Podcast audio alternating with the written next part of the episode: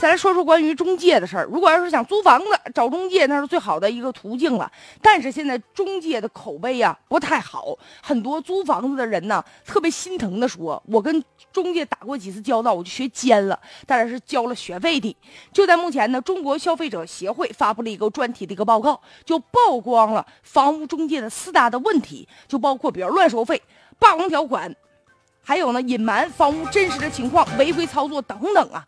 房屋中介有的确实不招人喜欢，为啥？你比如说，现在有数据统计，咱们国家目前大概有六万多家房屋中介机构，从业者有近百万人呢。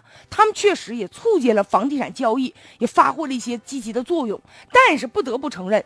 里面啊，乱象横生，有一些中介不良的中介，高额的收费呀，虚构房源。特别我原来我曾经就想买过房，然后我就给中介打过电话，或者是你到网络上一看吧，他给你推荐那个房源，一开始都是特别便宜的，然后呢价格又特别特别合理的，让你十分的心动啊。但是等着你真去想看个房的时候，他就告诉你说：“哎呀，这个房子不好意思，你看你犹豫吧，你没给我打电话的时候。”让别人买了，瞬间就买了。我再给你介绍别的吧，介绍别的房源的时候，那那就不是又便宜又好了。所以他会钓鱼啊，有一个鱼饵勾着你。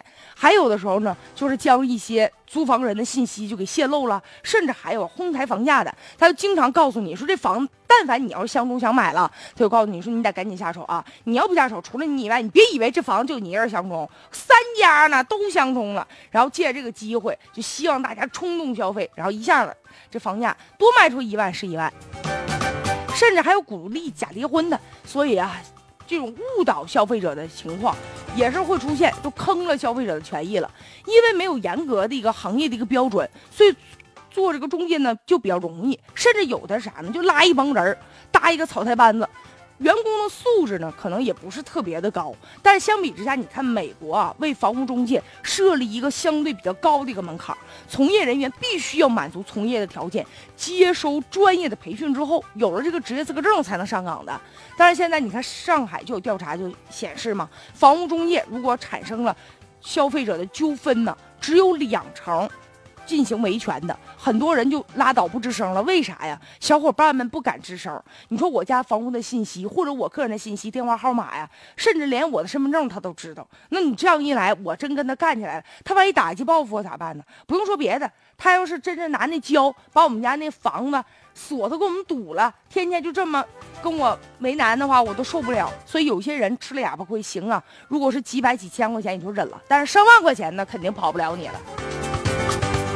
所以不能光指望着消费者和中介斗智斗勇啊，监管部门也不能闲着呀，也要开展一些专项的一些治理行动，让中介机构压力山大呀。应该呀出的是个组合拳。